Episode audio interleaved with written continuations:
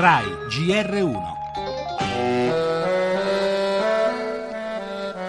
Primo turno delle elezioni presidenziali, un appuntamento importante per il quale la Francia si presenta blindata, seggi vulnerabili e quindi misure di sicurezza eccezionali.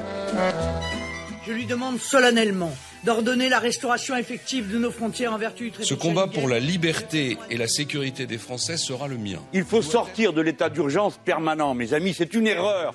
Car l'état d'urgence... Dans ces circonstances, le rôle premier du président de la République est, Quattro candidati si contenderanno il ballottaggio del 7 maggio. Il centrista Macron, che appare in testa nei sondaggi, è tallonato da Marine Le Pen del Front National. Seguono il repubblicano Fillon e il candidato di estrema sinistra Mélenchon.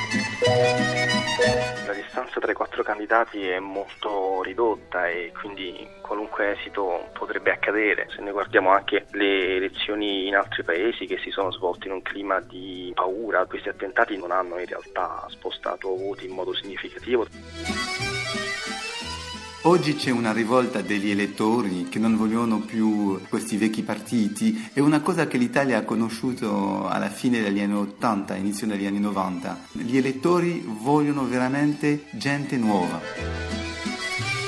Le elezioni della paura e dell'incertezza si sono aperte in questi istanti, seggi, per il più importante appuntamento elettorale che un paese europeo abbia conosciuto da molti anni a questa parte. Se l'esito del voto non sarà influenzato dall'attacco sugli Champs-Élysées, come ritiene Alessandro Orsini, docente della LUIS, lo sapremo probabilmente tra 12 ore con i primi exit poll.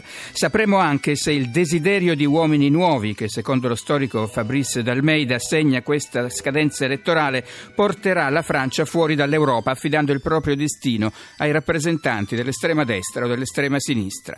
Una scelta che rischia di essere fatale alla stessa Unione Europea, già ferita dal referendum britannico e dalla sua incapacità di uscire dall'austerità e di affrontare collettivamente il tema dell'immigrazione. Le altre notizie, dopo il declassamento dell'Italia da parte di Fitch parla Padoan, conti sotto controllo, non abbiamo fallito, ha replicato il ministro, i rischi sono legati all'incertezza politica. All'Italia Gentiloni interviene sul referendum dei lavoratori che è in corso, senza intesa avverte l'azienda è destinata a non sopravvivere. La politica, tra una settimana le primarie del PD, ancora polemiche tra gli sfidanti, la cronaca dichiarata la morte cerebrale del bimbo di sei anni lanciato dai genitori dalla casa in fiamme. La madre ha autorizzato l'espianto degli organi. Migranti, Papa Francesco contro i centri di identificazione. Il pontefice ha paragonato i campi per rifugiati ai lager. E infine lo sport con il ciclismo e la morte del campione Michele Scarponi investito da un furgone. Poi ancora il campionato di calcio.